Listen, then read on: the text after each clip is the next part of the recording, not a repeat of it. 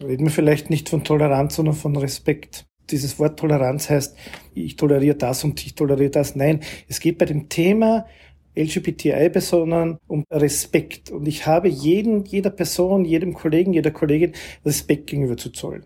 Und das Um und Auf ist das Thema Respekt. Nachgehört, vorgedacht. Ein ÖGB-Podcast. Es ist wieder Pride-Monat. Sichtbarstes Zeichen für viele sind die Regenbogenfahnen, die auf vielen Gebäuden wehen, aber auch natürlich zahlreiche Paraden, die auf die Anliegen von queeren Menschen aufmerksam machen. Die Fahne ist übrigens das Zeichen von Toleranz, Akzeptanz und der Vielfalt von Lebensformen. Sie wurde 1978 in den USA entworfen und war ein buntes Symbol für lesbischen und schwulen Stolz sowie für die Vielfalt der Lebensweise von Lesben und Schwulen. Heute ist sie Symbol für die gesamte queere Gemeinschaft, auch in der Arbeitswelt. Hallo und herzlich willkommen. Ich bin Peter Leinfellner aus der ÖGB Kommunikation. Die Arbeitswelt ist ja viel, viel bunter und diverser als viele glauben. Rund 300.000 Beschäftigte in Österreich bezeichnen sich als nicht heterosexuell, also lesbisch, schwul, bisexuell, trans und oder intersexuell. Allerdings zu erkennen geben sich im Job nur rund 60.000, also ein Fünftel. Warum das so ist, wie Firmen ein diskriminierungsfreies Umfeld schaffen können und was das alles mit gesunder Arbeit zu tun hat, klären wir in dieser Folge von Nachgehört vorgedacht. Hallo auch von mir, ich bin Barbara Kasper, ebenfalls aus der ÖGB Kommunikation. Hören wir wie gewohnt zu Beginn ein Statement eines Entscheidungsträgers bzw. Entscheidungsträgerin nach und dann denken wir mit unseren Gästen vor, was das für die Beschäftigten in Österreich bedeutet. Wir hören jetzt ein nachgesprochenes Zitat von Bundespräsident Alexander van der Bellen. Dieses Statement stammt von der letzten regulären Regenbogenparade in Wien. Lesben, schwule, bisexuelle, trans, intersex und queere Personen leben inmitten unserer Gesellschaft und werden auch weiterhin ein sichtbarer, respektierter und integraler Teil unserer Gesellschaft sein. Die Würdigung der Vielfalt und deren Respekt und Akzeptanz sind ein wesentliches Element von Demokratien. Wie das in unserer Arbeitswelt gelebt wird, das nehmen wir mit Eva Maria Burger unter die Lupe. Sie ist Managerin bei Deloitte Consulting und beschäftigt sich mit der Stärkung von Vielfalt und Inklusion in Organisationen. Hallo, Frau Burger. Hallo, ich freue mich sehr, hier da zu sein. Danke für die Einladung. Und auch mit Peter Draschkowitsch. Er ist der Diversity-Experte der Gewerkschaft Wieder. Hallo. Servus, hallo. Bevor wir jetzt beginnen, eine kurze Begriffsdefinition. Man spricht ja längst nicht mehr nur von schwul oder lesbisch oder bisexuell, sondern von LGBTIQ plus Personen. Alles Beschreibungen für sexuelle Orientierungen und Formen von Identitäten. Wir möchten hier gerne den Begriff queer verwenden, beschreibt Menschen, die nicht heterosexuell sind. Peter, ein Fünftel aller queeren Beschäftigten in Österreich traut sich nicht, sich zu outen, also am Arbeitsplatz zu sagen, dass man nicht heterosexuell ist. Was hält sie davon ab? Was glaubst du oder was, was ist deine Erfahrung? Also ein wichtigster Punkt ist sicherlich, dass es von einem selbst kommen muss. Jeder oder jede Person muss das selbst entscheiden, ob er das im Betrieb machen will oder im Unternehmen machen will. Es kommt natürlich auch auf die Betriebsgröße an. Ist es eher ein kleiner Handwerksbetrieb, dann wird sich vielleicht eine Person nicht so schnell trauen. Es wäre jetzt zum Beispiel ein mittelständisches bis großes Unternehmen wie die ÖBB. Die ÖBB hatte bereits große Erfahrungen im Diverse Management, genauso wie die Bank Austria, Siemens etc. Ja. Ähm, viele Leute haben Angst, dass sie dann von den Kolleginnen oder Kollegen vielleicht gehänselt werden, dass ihnen dann sozial, eventuell Betriebssozialleistungen oder auch Gehaltserhöhungen, die ihnen nach einer gewissen Zeit zustehen würden, nicht bekommen werden. Aber das Schwerwiegendste ist, glaube ich, eher die Geschichte mit dem Begriff Mobbing, dass sie dann nachher im Beruf, im Unternehmen gemobbt werden. Mhm. Okay, auf das Thema Mobbing kommen wir ein bisschen später noch zurück. Äh, jetzt würde ich gern auch auf den Arbeitsplatz ähm, eingehen, weil Sexualität spielt ja auch dort eine Rolle und ist äh, keine Privatsache. Oft stehen da Fotos am Schreibtisch oder der Bildschirmschoner zeigt irgendwie einen Ausflug mit der Familie oder mit dem Partner oder der Partnerin. Das scheint alles ganz normal, nicht aber wahrscheinlich für die vielen 60.000 queeren Arbeitnehmerinnen. Wie sehr belastet denn so eine Heimlichtuerei Menschen? Wie, wie siehst du das? Was macht das mit ihnen? Also es ist erstens einmal eine starke psychische Belastung, die sich dann sicherlich irgendwann einmal auf den gesamten Organismus entwickelt. Das heißt aber, wenn ich einem im Unternehmen bin und mich dort frei outen kann, beziehungsweise frei bewegen kann, dann hat das auch etwas mit dem Begriff gesunde Arbeit zu tun. Und gesunde Arbeit ist gerade in der heutigen Zeit, nehmen wir jetzt die Pandemiezeit her, äh, plus psychische Belastungen, was die Pandemie selbst betrifft. Dann kommt noch dazu, ich fange vielleicht in einem neuen Unternehmen an, bin selbst lesbisch oder schwul und kann es schwer werden. Offenheit und Toleranz sorgt also auch quasi für ein gesundes Arbeitsumfeld. Das heißt, da hat ja auch dann das Unternehmen mehr davon, wenn man dieses Umfeld schafft, oder? Kehren wir vielleicht nochmal zum eigentlichen Punkt zurück. Es hat natürlich auch mit dem eigenen Selbstbewusstsein zu tun. Wenn ich zu wenig Selbstbewusstsein habe, weil ich vielleicht in der Familie oder auch schon einmal äh, negative Erfahrungen in anderen Betrieben hatte, dann traue ich mich in einem neuen Betrieb nicht mehr, sie, mehr sich zu outen. Es hat auch dann etwas zu tun, ein, ein, ein Betrieb profitiert davon, wenn ich äh, ein gutes Arbeitsumfeld habe von meiner Leistung. Und wenn die Leistung da ist, dann stimmt ja auch das Arbeitsverhältnis. Das heißt also Selbstbewusstsein, Offenheit und Toleranz, das alles geht irgendwie Hand in Hand auch mit der Gesundheit von Arbeitnehmerinnen. Ja, das kann man so sagen, aber die Unternehmen haben natürlich auch eine Fürsorgepflicht den Mitarbeiterinnen gegenüber. Und die Gesundheit der Arbeitnehmerinnen und Arbeitnehmer ist gerade in einem Unternehmen sehr, sehr wichtig. Es hat auch damit etwas zu tun, dass bei Ausfällen der Mitarbeiter, wenn sie psychische Belastung haben, äh, dem sagen wir es einmal, der Volksgesundheit oder beziehungsweise der Sozialversicherung immens hohe Kosten entstehen, aber auch dem Unternehmen selbst, beziehungsweise dann in der Rückkoppelung, wenn der Arbeitnehmer gekündigt wird bei Problemen, dann hat keiner etwas davon. Ja. Das heißt quasi, es klingt irgendwie so leicht, ist es aber nicht, aber ein Outing würde da sehr viel helfen. Ein Outing hilft sehr viel, aber wie ich vorher erwähnt habe, es hat mit dem Selbstbewusstsein zu tun. Ja. Und wenn sich jemand traut, kann man ihm von mir als x-mal sagen, er soll sich outen. Es bringt ihm persönlich nichts, weil er ja viel Angst hat. Aber ich glaube, auch ein Outing ohne tolerantes Umfeld hilft man ja wahrscheinlich auch wenig, ne? Reden wir vielleicht nicht von Toleranz, sondern von Respekt. Und Respekt habe ich viel lieber als Toleranz. Dieses, dieses Wort Toleranz heißt, ja, ich, ich toleriere irgend so, ich toleriere das und ich toleriere das. Nein, es geht bei dem Thema LGBTI-Personen oder queere Personen, um bei dem Wort zu bleiben, um das Thema Respekt. Und ich habe jeden, jeder Person, jedem Kollegen, jeder Kollegin Respekt gegenüber zu zollen. Und das Um und Auf ist das Thema Respekt. Frau Burger, Sie sind Managerin bei Deloitte Consulting und beschäftigen sich mit der Stärkung von Vielfalt und Inklusion, also das Gegenteil von Ausgrenzung in Organisationen. Können Sie uns das ganz kurz erklären, beschreiben?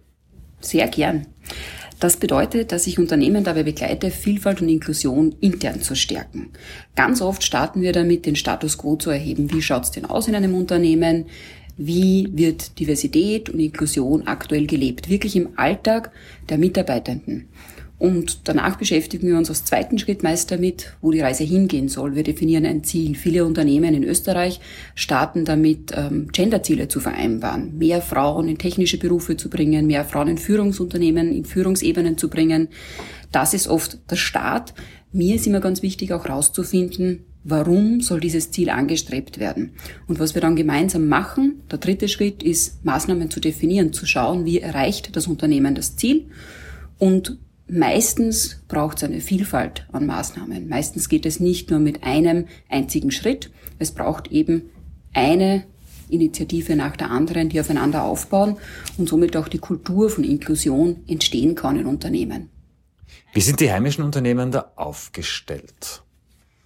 Meine Erfahrung ist, dass in Österreich die rechtlichen Vorgaben im Bereich der Antidiskriminierung sehr gut bekannt sind. Das heißt aber gleichzeitig auch oft, dass es Unternehmen als ersten Schritt sehr wichtig ist, ein falsches, ein diskriminierendes Handeln zu vermeiden. Da geht es ganz oft darum, was nicht zu tun und vielleicht auch oft ein bisschen Angst zu haben, was Falsches zu tun. Viele Unternehmen, ist meine Erfahrung aktuell, machen sich auf den Weg zu sagen, sie wollen auch den Nutzen von Vielfalt für sich erkennen, für sich gewinnen. Mir ist es da meist ganz wichtig, auch darauf hinzuweisen, dass dieser Turning Point, dieses Momentum oft dann passiert, wenn die höchsten Führungsebenen als Vorbilder wirken. Das ist oft die Anschubkraft, weil dann von höchsten Ebenen auf alle Ebenen des Unternehmens dieses Ziel übertragen wird und auch ganz klar kommuniziert wird, warum wollen wir als Unternehmen Diversität und Vielfalt bei uns stärken und nutzen. Ähm, was mich jetzt interessieren würde, Sie haben vorher ähm, gesagt, es muss, also es gibt da einen Nutzen. Welche konkreten Vorteile hat denn jetzt Diversität beziehungsweise ein offenes, tolerantes Klima? Auf mehreren Ebenen gedacht. Für die einzelnen Mitarbeitenden stärkt dieses diverse Klima, dieses inklusive Team, das Gefühl der Zugehörigkeit. Das wirkt sich unmittelbar auf das eigene Wohlbefinden aus. Da geht es ganz klar darum, dass ich mein authentisches Selbst in den Job bringen darf, dass ich Teil des Teams bin und anerkannt bin. Ich fühle mich respektiert und ich fühle mich inkludiert und ich bin dann bereit, auch meinen Beitrag zu geben. Mit all meinen Ideen. Fürs Unternehmen und für Teams im Gesamten möchte ich neben ganz vielen Vorteilen eines herausheben, was wir jetzt auch im Zuge der Krise ganz stark betonen, das ist das Thema Resilienz. Wenn wir in einem Team viele verschiedene Denkweisen haben, Menschen, die aus verschiedenen Ländern kommen, Menschen, die verschieden aufgewachsen sind, mit verschiedenem Geschlecht, mit verschiedener sexueller Orientierung, Religion, dann haben die ganz diverse Arbeitswelten erlebt und auch Erfahrungswelten im privaten Bereich. Fazit ist dann, dass diese Menschen ihre Ideen reinbringen. Das heißt, wir haben mehr Innovation in einem Team und gleichzeitig hilft diese Vielfalt uns, Fehler schon intern zu vermeiden. Und das stärkt insgesamt die Resilienz der Unternehmen. Gerade in dieser vielleicht schon Post-Covid-Welt hoffentlich hilft und stärkt das Unternehmen.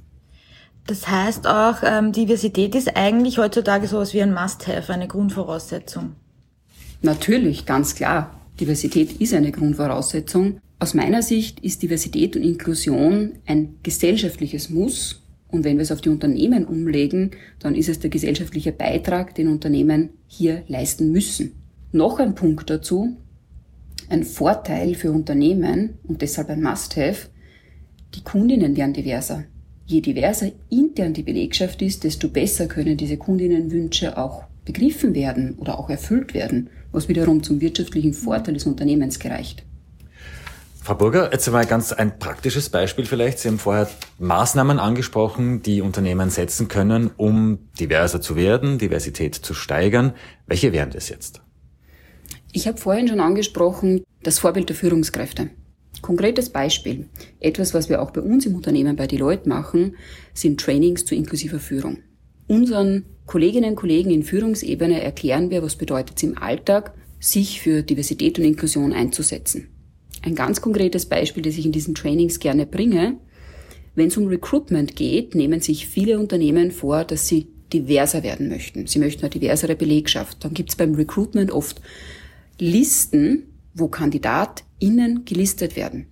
Für Diversität einzustehen heißt, wenn man in der letzten Runde des Recruitments ist und diese Liste nicht passt und hier nur homogene KandidatInnen oder Kandidaten drauf sind, die Liste abzulehnen und zu sagen, Prozess wird zurückgesetzt, noch einmal Retour, auch wenn es lange dauert. Wir haben uns das vorgenommen, jetzt ist das Momentum, die Belegschaft diverser zu machen. Und es ist dann ganz wichtig, im Alltagshandeln zu denken, Mitarbeiterinnen und Mitarbeiter einzuladen, ihre Ideen reinzubringen. Wie hört sich das an? Welchen Problemlösungsansatz haben alle Mitglieder im Team? Und legen wir das doch alle mal am Tisch. Das darf alles Platz haben.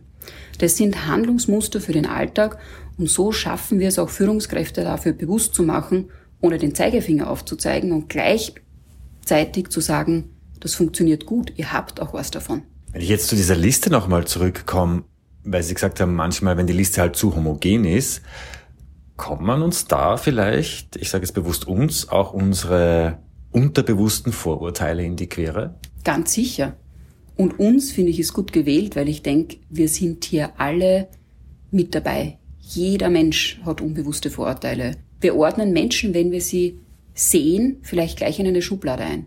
Das kennen wir ganz gut. Und es ist, glaube ich, ganz wichtig zu sagen, das haben wir alle, weil wir Erfahrungen gemacht haben. Das ist so der Abkürzer unseres Hirns zu sagen, die Situation kenne ich schon und um sie schnell einzuordnen, mache ich die Schublade auf und schiebe eine Situation oder auch einen Menschen da hinein. Und das ist das auch Gefährliche dran, weil wir dann bei der Liste wieder zurück und beim Recruitment könnte es sein, dass wir eine Person bevorzugen, die uns ganz ähnlich ist, weil die ist uns ja sympathisch. Wir ticken ja auch so. Das heißt, ist sehr menschlich. Wir sollten uns aber den Spiegel vorhalten und dafür gibt es auch Techniken, das zu lernen in der Recruitment-Situation eine dritte Person dazunehmen und sagen, bitte Kollegin, hilf mir und schau die Bewerberin, den Bewerber doch auch nochmal von einer neutralen Perspektive an.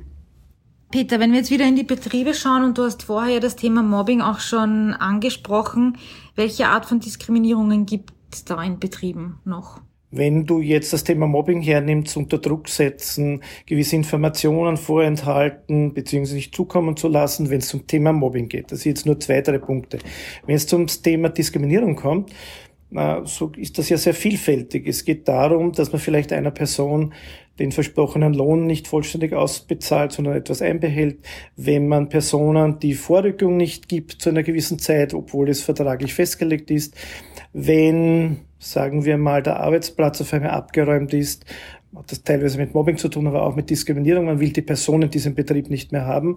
Es hat aber vielleicht auch etwas zu tun, dass man auf Social Media Geschichten die Person verpönt, äh, ausrichtet, Falschmeldungen hineinstellt. Das alles haben wir jetzt in der Pandemie gesehen. Das heißt aber auch zum Thema Diskriminierung bei queeren Personen hat das, ist das ebenfalls ein großer Punkt. Ja? Oder wenn man sie unfreiwillig outet im, im Social Media. Aber welche Möglichkeit hat man dann, sich da auch dagegen zu wehren? Wenn die Person, sagen wir mal, großes Selbstvertrauen hat, dann kann sie zum Vorgesetzten gehen oder zur Führungskraft. Wichtig ist auf jeden Fall, wenn es im Betrieb einen Betriebsrat gibt, zu diesem Betriebsrat oder zur Betriebsrätin zu gehen. Ist man sich auch da sehr unsicher, dann gibt es auf jeden Fall die Arbeiterkammern und die Gewerkschaften. Sofern man Mitglied ist, kann man bei der Gewerkschaft äh, sofort Vorsprachen bekommt, auch Rechtsschutz. Deswegen ist es auch wichtig, dass die Gewerkschaften unzählige Mitglieder haben, auch unter den LGBTI-Personen. Äh, ansonsten kommen wir, können wir Personen nicht zum Recht verhelfen. Und die andere Möglichkeit ist natürlich der Punkt Gleichbehandlungsanwaltschaft.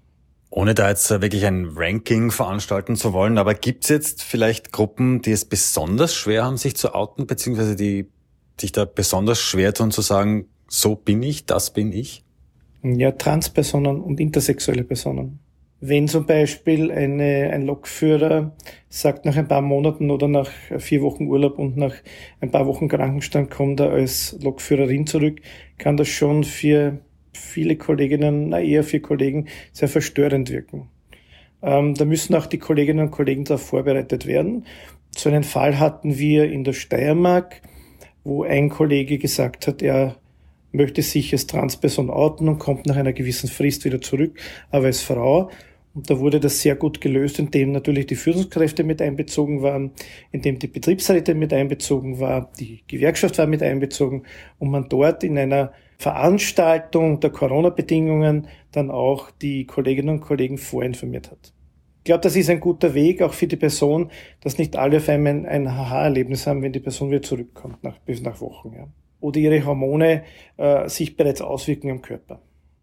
Das war jetzt ein super Beispiel. Wir wissen aber auch, dass einer oder eine von fünf hat schon mal den Job gekündigt, weil es so unerträglich wurde, dass es offenbar nicht mehr auszuhalten wurde. Das finde ich ehrlich gesagt schon sehr alarmierend. Was können wir oder was kann die Gewerkschaft, was können die Arbeitnehmerinnenvertretungen auch im Betrieb tun, damit es nicht so weit kommt? Also ich glaube in erster Linie sind die Ansprechpersonen die Betriebsrätinnen und Betriebsräte. Wenn es in einem Betrieb eventuell schon eine Betriebsvereinbarung gibt, muss man sich die noch einmal anschauen, ob sie nicht noch etwas zu verändern gibt, gemeinsam natürlich mit dem Unternehmen. Gibt es diesbezüglich keine Betriebsvereinbarung, dann sollte das Engagement der Betriebsrätinnen und Betriebsräte so weit sein, dass man dem Unternehmen, der Unternehmensleitung vorschlägt, zum Thema Diversity oder zum Arbeitnehmerschutz, Gewalt und, und etc. eine Betriebsvereinbarung abschließt, die genau dieses Thema beinhaltet. Ja. Und ich glaube, dass unsere Gewerkschaften auch so weit sind, dass sie unsere Betriebsrätinnen, wie immer die Zuordnung ist, auch Hilfestellung geben bei der Erstellung einer Betriebsvereinbarung im Betrieb. Wir haben jetzt auch die äh, Betriebe und auch die Gewerkschaft und Betriebsvereinbarungen angesprochen. Wie ist es jetzt generell, Frau Burger? Hinkt Österreich beim Thema Diversität und Inklusion nach? Beziehungsweise wenn Sie über die Grenzen blicken, gibt es Länder, die uns als Vorbild dienen könnten? Und wenn ja, was machen diese Länder besser? Spannend finde ich immer wieder das Beispiel die nordischen Staaten. Wir wissen aus Studien, dass beispielsweise in Schweden diese Männer- und Frauendominierten Branchen ganz genauso bestehen. Das ist nicht so, dass dort ähm, die technischen Berufe stark von Frauen ausgeübt werden oder beispielsweise der, der Service oder Dienstleistung stärker von Männern. Das wäre nämlich genau der umgekehrte Stereotyp. In Österreich wissen wir ganz klar, technische Berufe oft Männer dominiert, Service und Dienstleistungen oft von Frauen dominiert. In Schweden schaut das ähnlich aus, mit einem großen Unterschied. Der Unterschied der Bezahlung ist nicht so groß. Die Wertschätzung für die Berufe im Sinne von monetärer Wertschätzung, Bezahlung, ist einfach eine gleichere. Und hier wurde eine Gleichstellung seit Jahren angestrebt, die in Österreich vielfach noch ausständig ist. Wie kann man denn, wenn man das jetzt zusammenfasst, Offenheit und Diversität äh, in Unternehmen fördern? Also wie kann das gefördert werden? Dass das auch stärker umgesetzt wird dann? Aus meiner Sicht ist es wichtig, Diversität und Inklusion von einem lockeren, blumigen Thema zu harten Zahlen, Daten und Fakten zu bringen. Für jedes andere Thema, wo es um wirtschaftliche Performance, um wirtschaftliche Leistung geht, werden in Unternehmen strategische Zielsetzungen vereinbart. Danach gibt es Kennzahlen, die gemessen werden und die regelmäßig auch überprüft werden. Wenn die Kennzahlen nicht eingehalten sind, gibt es Konsequenzen. Wenn sie eingehalten sind, gibt es Belohnungen. Das sollte auch für Diversität und Inklusion gleichermaßen gelten. Wenn wir jetzt wieder zu äh, queeren Arbeitnehmerinnen zurückkommen, 45 Prozent von ihnen sagen in einer aktuellen Studie, es läuft positiv für sie am Arbeitsplatz. Mhm. Sie fühlen sich gut im Job. Ist der Österreich auf einem guten Weg oder braucht diese Zahl schon noch einen Schub nach oben? 45 Prozent ist weniger als die Hälfte. Das ist ganz klar, dass es einen Schub nach oben braucht. Erster Schritt finde ich wichtig, auch ganz klar hinzuschauen, was macht das Wohlbefinden der Personen aus.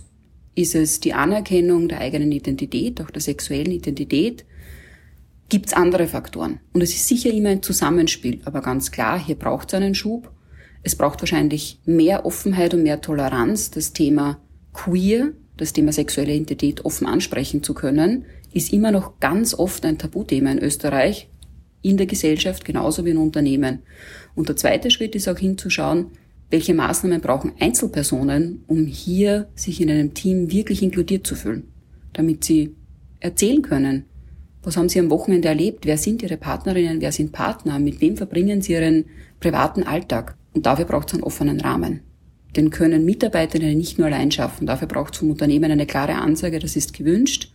Und wir setzen aktiv die Maßnahmen. Wir laden euch ein, als authentisches Ich ganz hier im Unternehmen teil zu sein. Also nur im Juni die Regenbogenflagge aufzuhängen ist zu wenig. Das ist jedenfalls zu wenig. Es ist ein schönes Zeichen, es ist ein wichtiges Zeichen. Manchmal motiviert es auch und es bringt weitere Personen, weitere Unternehmen dazu, sich bewusster zu werden. Das finde ich ein wichtiges Symbol. Das kann motivieren, das kann Bewusstsein schaffen. Aber es sollte an diesem Tag, in dieser Zeit eher gefeiert werden, was die anderen elf Monate im Jahr schon konsequent erreicht wurde. Das ist ein schönes Schlusswort. Jetzt gibt es noch eine Abschlussfrage. Ist die Offenheit im Arbeitsleben in Österreich in den vergangenen Jahren gestiegen? Was glauben Sie? Die Frage ist, was Offenheit bedeutet. Wenn Offenheit Transparenz bedeutet, würde ich sagen, ja, ganz klar. Es werden mehr Informationen geteilt. Menschen teilen einfach mehr Infos. Wir kennen das alle sei es über ähm, soziale Medien, wird mehr geteilt, somit werden auch Unternehmen transparenter und es kann mehr diskutiert werden. Es gibt auch mehr Berichtslegungspflichten. Wenn Offenheit auch bedeutet, ähm, dass offener über Diversität gesprochen wird und über Inklusion, ja, das erlebe ich so. Das wird mehr zum Thema und Unternehmen haben, glaube ich, gut verstanden, dass die Diversität in ihrer Belegschaft ein Faktum ist, aber dass sie, um diese diverse Belegschaft zu inkludieren, ein Team daraus zu bilden, noch einiges zu tun haben. Peter, was glaubst du abschließend, deiner Meinung nach, ist die Offenheit im Arbeitsleben gestiegen in den letzten Jahren? Also wenn man jetzt sehr weit zurückgeht in die 70er, 80er, 90er Jahre, dann ist der Unterschied natürlich sehr groß. Das Selbstbewusstsein unter vielen Jungen, die aus der Schule frisch kommen, ist sehr, sehr groß. Äh, die zweite Geschichte ist, dass sehr viele Erwachsene in mittleren Großunternehmen immer wieder sehen, es gibt Betriebsvereinbarungen und sie brauchen keine Ängste mehr haben. Aber es hat immer auch, ist wurscht, welchen Alter die Person ist, mit dem eigenen Selbstbewusstsein zu tun. Aber ja, es ist eine positive Stimmung und es ist eine positive Entwicklung. Na, dann hoffen wir, dass die Stimmung auch weiterhin positiv bleibt und noch positiver wird. Aber ganz ist es noch nicht vorbei für euch zwei. Wir haben ja wie bei jedem Podcast am Ende unser ÖGB-Quiz. Da steht jetzt noch am Programm. Und es gibt hier immer Wissenswertes über die Arbeitnehmerinnenbewegung. Passend zum Pride-Monat haben wir natürlich eine spezielle Frage herausgesucht. Wann fand die erste Konferenz statt, die die Rechte und Anliegen der queeren Arbeiterinnen in den Fokus gerückt hat? Was glauben Sie, Frau Burger? In den 70er Jahren? Ja, ist wahrscheinlich ein bisschen zu weit weg. Jetzt lassen wir noch den Peter raten. Also wenn ich jetzt herumleiern will, dann sage ich, ich weiß es nicht, weil es hat mehrere Konferenzen gegeben. Wenn ich jetzt äh, eine EU-Konferenz meint, dann war die 2018, 2019. Wenn ihr aber eine Gewerkschaftskonferenz meint, dann war das 2019. Ist nicht ganz richtig, aber du bist ganz in der Nähe. Es war am 27. August 2017 und zwar im Vorfeld des Weltkongresses der Internationalen Gewerkschaft der Nahrungsmittelarbeiterinnen. Maßgeblich stand der ProG-Gewerkschaftssekretär Gerhard Ries dahinter. Das Ganze hat damals übrigens in Genf stattgefunden. Diese Frage, die haben wir auch dieses Mal von Malise Mendel bekommen. Sie ist unsere ÖGB-Historikerin und versorgt uns in jeder Folge mit einer Quizfrage. Damit sind wir am Ende unserer Pride- und Diversitätsfolge bei Nachgehört vorgedacht. Danke an Eva Maria Burger, dass Sie zu uns gekommen sind und uns spannende Einblicke geliefert haben. Vielen Dank für die Einladung. Danke für das Gespräch. Und auch danke an dich, Peter, dass du mit dabei warst. Vielen Dank dafür, euch beiden und Happy Pride.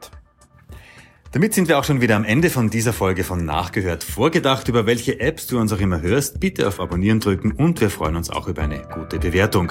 Wir freuen uns aber auch über Feedback. Einfach ein Mail an presse.oegb.at schicken und wenn du Gewerkschaftsmitglied werden willst, dann gibt's alle Infos auf oegb.at und in den Shownotes. Damit bis zum nächsten Mal, wenn wieder nachgehört und mit einem Gast vorgedacht wird.